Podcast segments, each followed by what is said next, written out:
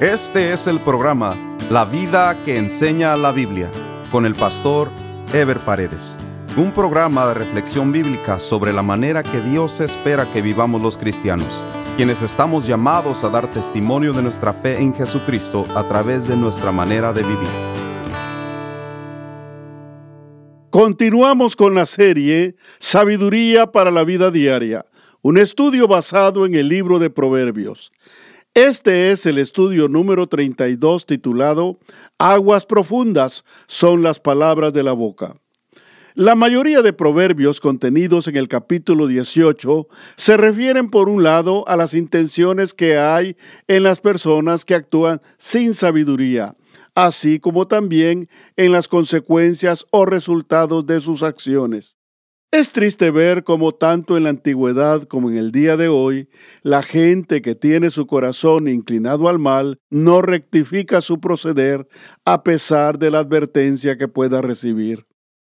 El mismo libro de Proverbios se encarga de enfatizar que las personas que se inclinan ya sea la maldad, la injusticia, la necedad o la perversión no tienen la intención de cambiar porque han endurecido sus corazones, por lo que no aceptan el consejo ni mucho menos la corrección.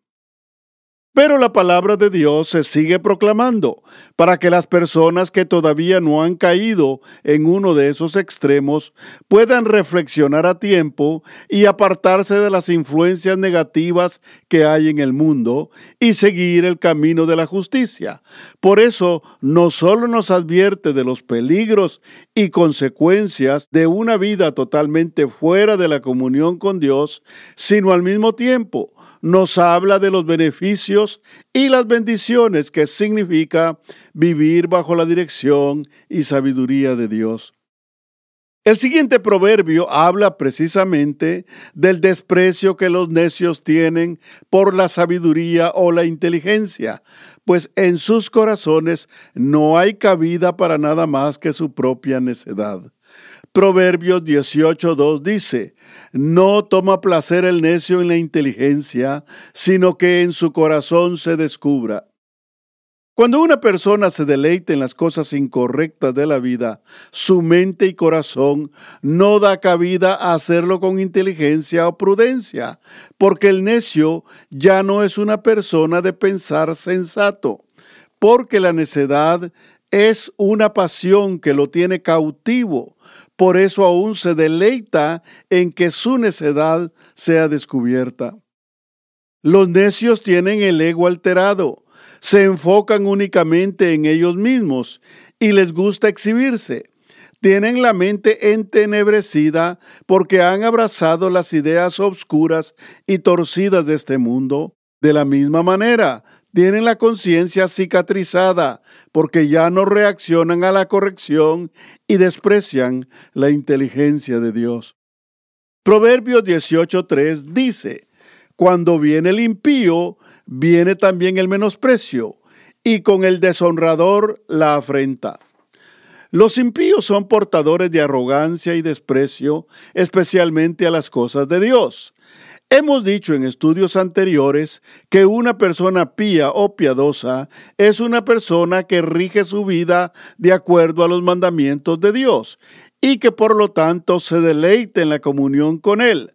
Mientras que una persona impía es todo lo contrario, es una persona que ha rechazado a Dios y que desprecia a los que se esfuerzan por vivir en comunión con su Creador. El deshonrador es una persona impía que se complace en deshonrar o desprestigiar a los que se esfuerzan por hacer el bien. No solo practican el mal, sino que tratan de ridiculizar a los que se conducen correctamente. Afortunadamente, el creyente no espera honra de los hombres, pues es Dios quien honra a los que viven en su justicia como dice Salmos 3:3, Mas tú, Jehová, eres escudo alrededor de mí, mi gloria y el que levanta mi cabeza. Proverbios 18:4 dice, Aguas profundas son las palabras de la boca del hombre y arroyo que rebosa la fuente de la sabiduría. La primera parte de este proverbio no se refiere a las palabras que decimos todos los humanos, sino a las palabras que vienen de una mente y corazón que tiene sabiduría. O sea que la segunda parte del proverbio es la que confirma a qué tipo de hombre se refiere la primera parte. Qué bueno fuera que todo lo que los hombres dijeran fuera profundo o sabio. Tristemente, el mundo está lleno de gente que de su boca salen palabras triviales, palabras necias, palabras blasfemas, palabras sin sentido, etc. Palabras profundas se refiere a una comparación con las aguas que son sacadas de una fuente profunda. Sin embargo, el mayor énfasis de este proverbio está en que la sabiduría que sale de la boca de un hombre prudente es como un manantial inagotable de bendición para su vida y para los que le rodean. Cuán necesitados estamos de agua limpia y fresca para una buena salud del cuerpo, como necesitados estamos de palabras sabias que sacien nuestra mente y satisfagan nuestra alma. Proverbios 18:5 dice, tener respeto a la persona del impío para pervertir el derecho del justo no es bueno. Este proverbio puede referirse a la justicia que se imparte en una corte o al simple hecho de favorecer a una persona sabiendo que es culpable o que ha actuado impíamente. Desafortunadamente, la justicia de este mundo es parcial, interesada, por eso muchas personas, funcionarios, gente de fama o de dinero, son absueltos de cargos porque quienes los juzgan o los respetan o les tienen miedo. Esto es particularmente notorio cuando se favorece a una persona impía en prejuicio de alguien que es justo, pero que por no tener recursos o influencia es juzgado o juzgada injustamente. Una vez más tenemos que decir que este tipo de justicia es común en este mundo, pero entre los creyentes debe privar la justicia de Dios y no los intereses y apariencias de este mundo. Los siguientes dos proverbios desarrollan la misma idea sobre las palabras que salen de la boca del necio, mismas que hacen tanto daño a otros como a la misma persona que las declara. Proverbios 18 del 6 al 7 dice, Los labios del necio traen contienda, y su boca los azotes llama. La boca del necio es quebrantamiento para sí, y sus labios son lazos para su alma. Es evidente que un necio tiene una disposición permanente a la contienda, y sus labios no se detienen para provocar a los demás.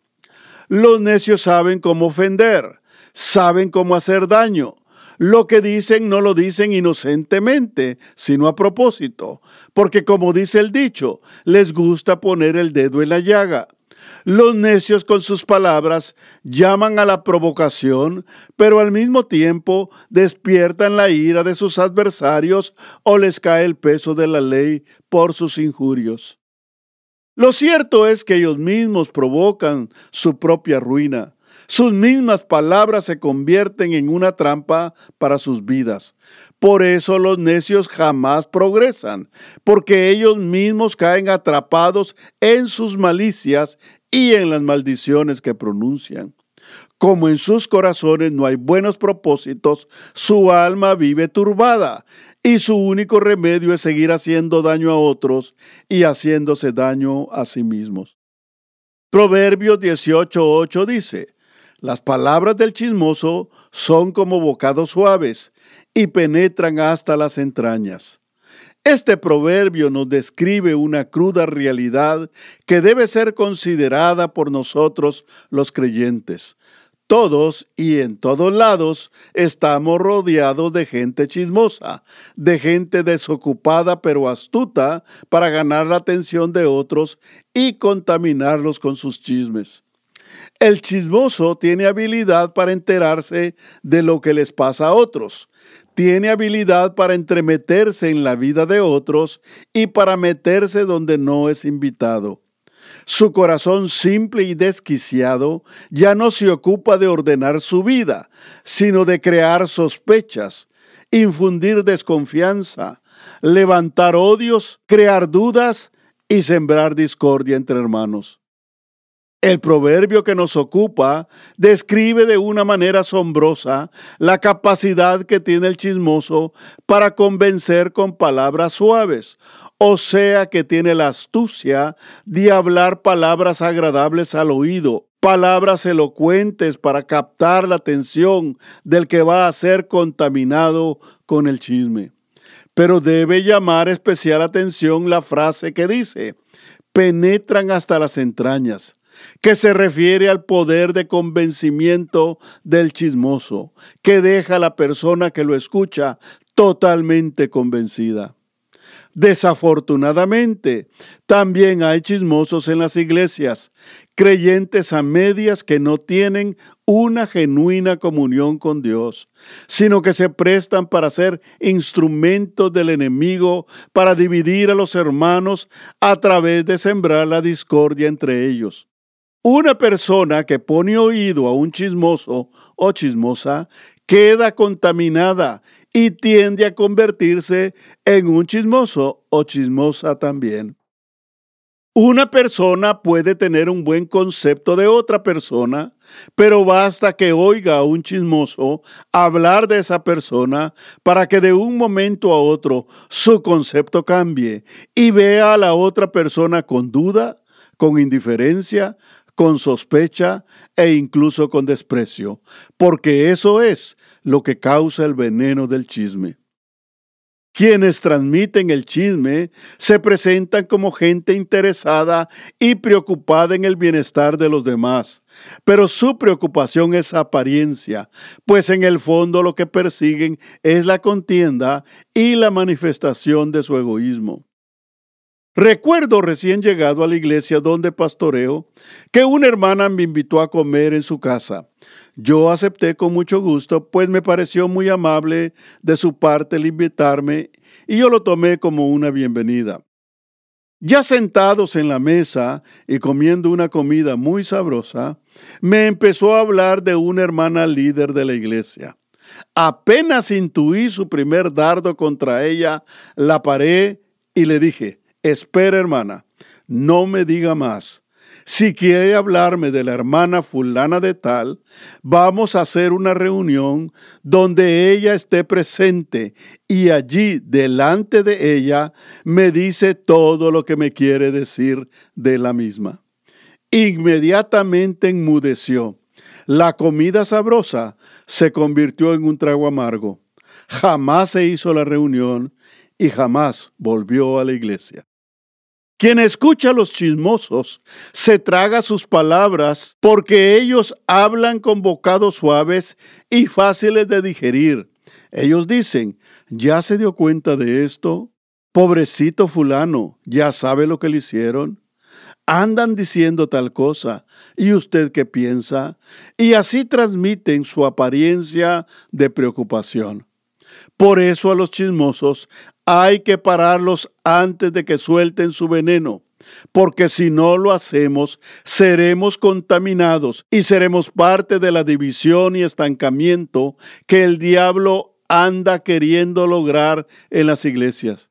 El creyente genuino está ocupado en la comunión y el servicio cristiano. Tiene discernimiento y sabiduría para detectar a los chismosos y evitarlos o confrontarlos para evitar que sigan haciendo daño.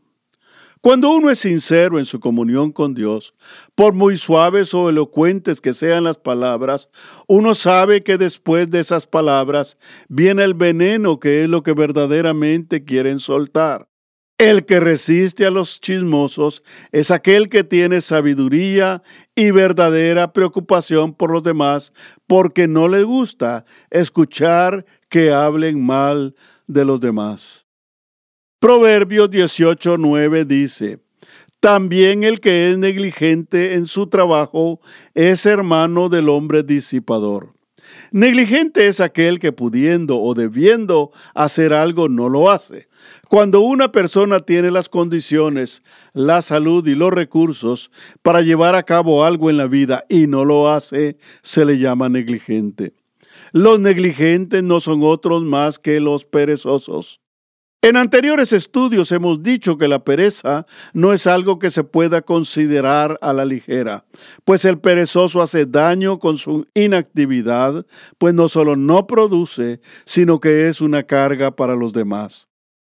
Pero también el negligente es equivalente al disipador, el disipador es uno que despilfarra lo que tiene, es el que malgasta o no hace buen uso de lo que tiene. Pronto lo acaba porque no aprecia ni valora lo que tiene y lo desperdicia. Por eso son hermanos, porque ambos son improductivos y despilfarradores. El siguiente proverbio es como un paréntesis en el concierto de calamidades que se produce entre los impíos, los necios y los negligentes, para presentarnos una declaración de fortaleza en los momentos difíciles.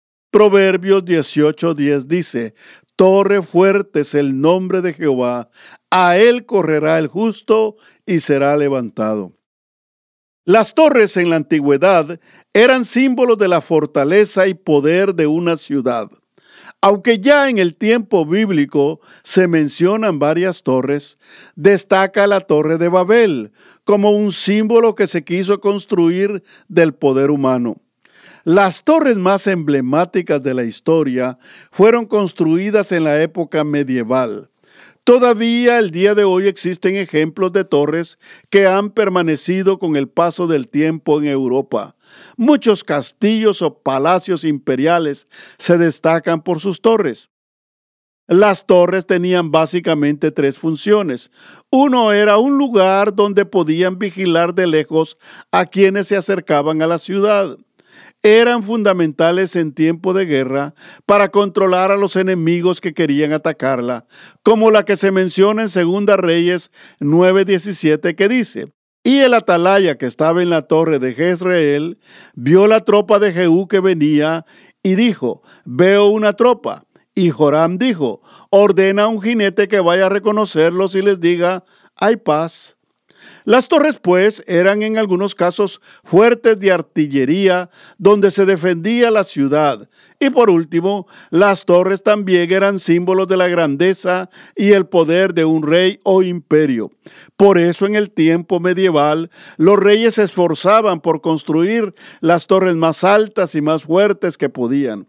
Las ciudades que eran amuralladas tenían torres en sus entradas para los mismos propósitos.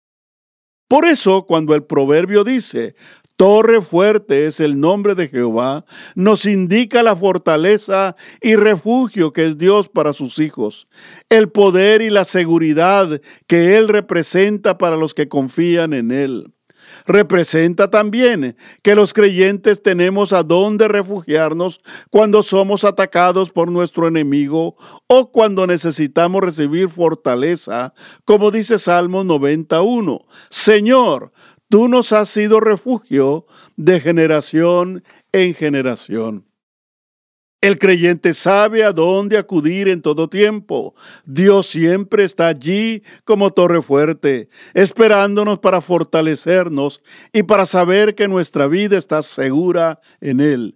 No hay motivo para entrar en desesperación o para sentirse desamparado, porque Dios siempre está allí como torre fuerte para nosotros. Proverbios 18:11 dice, las riquezas del rico son su ciudad fortificada, y como un muro alto es su imaginación. En contraste con el proverbio anterior, este nos muestra dónde está el refugio de los hombres que no confían en Dios. La gente que no conoce a Dios tiene que poner su esperanza en las cosas que tiene a la mano. Los ricos en su riqueza, los famosos en su fama, los poderosos en su poder, los pobres en su trabajo, o no les queda más remedio que confiar en sí mismos o poner su confianza en otros que son más poderosos que ellos. Lo cierto es que el proverbio revela que la protección del hombre que no conoce a Dios únicamente está en su imaginación, porque ningún recurso humano puede considerarse una fortaleza o un refugio para la vida. Los creyentes debemos sentirnos dichosos, que no necesitamos ser ricos para poder enfrentarnos a los problemas y adversidades de la vida, pues tenemos una fortaleza segura en cualquier circunstancia. Quien no conoce a Dios no tiene ni refugio ni fortaleza. Su vida está a la deriva. Una persona puede tener recursos materiales o riquezas para defenderse y salir adelante en términos económicos o de negocios, o puede ganar el favor de los hombres, pero sus recursos no le pueden proporcionar la paz y la seguridad que solo Dios puede dar. Por eso, Él es nuestra torre fuerte y nuestra ciudad amurallada. En el próximo programa estaremos desarrollando el tema La generosidad del hombre le ensancha el camino. Nos vemos en el próximo programa. Dios les bendiga. Este fue el programa La vida que enseña la Biblia con el pastor Ever Paredes. Este programa fue patrocinado por la iglesia La Puerta Abierta, ubicada en Irvine, en el condado de Orange, California. La iglesia La Puerta Abierta transmite uno de sus servicios por YouTube. Si desea ver la transmisión con los mensajes del pastor Ever Paredes, vaya a nuestro sitio de internet, lapuertaabierta.com, y haga clic en transmisión en vivo. O directamente a YouTube y escriba LPA en vivo, los domingos a las 10.30 de la mañana. Si desea mayor información, escriba al correo electrónico info arroba lapuertaabierta.com.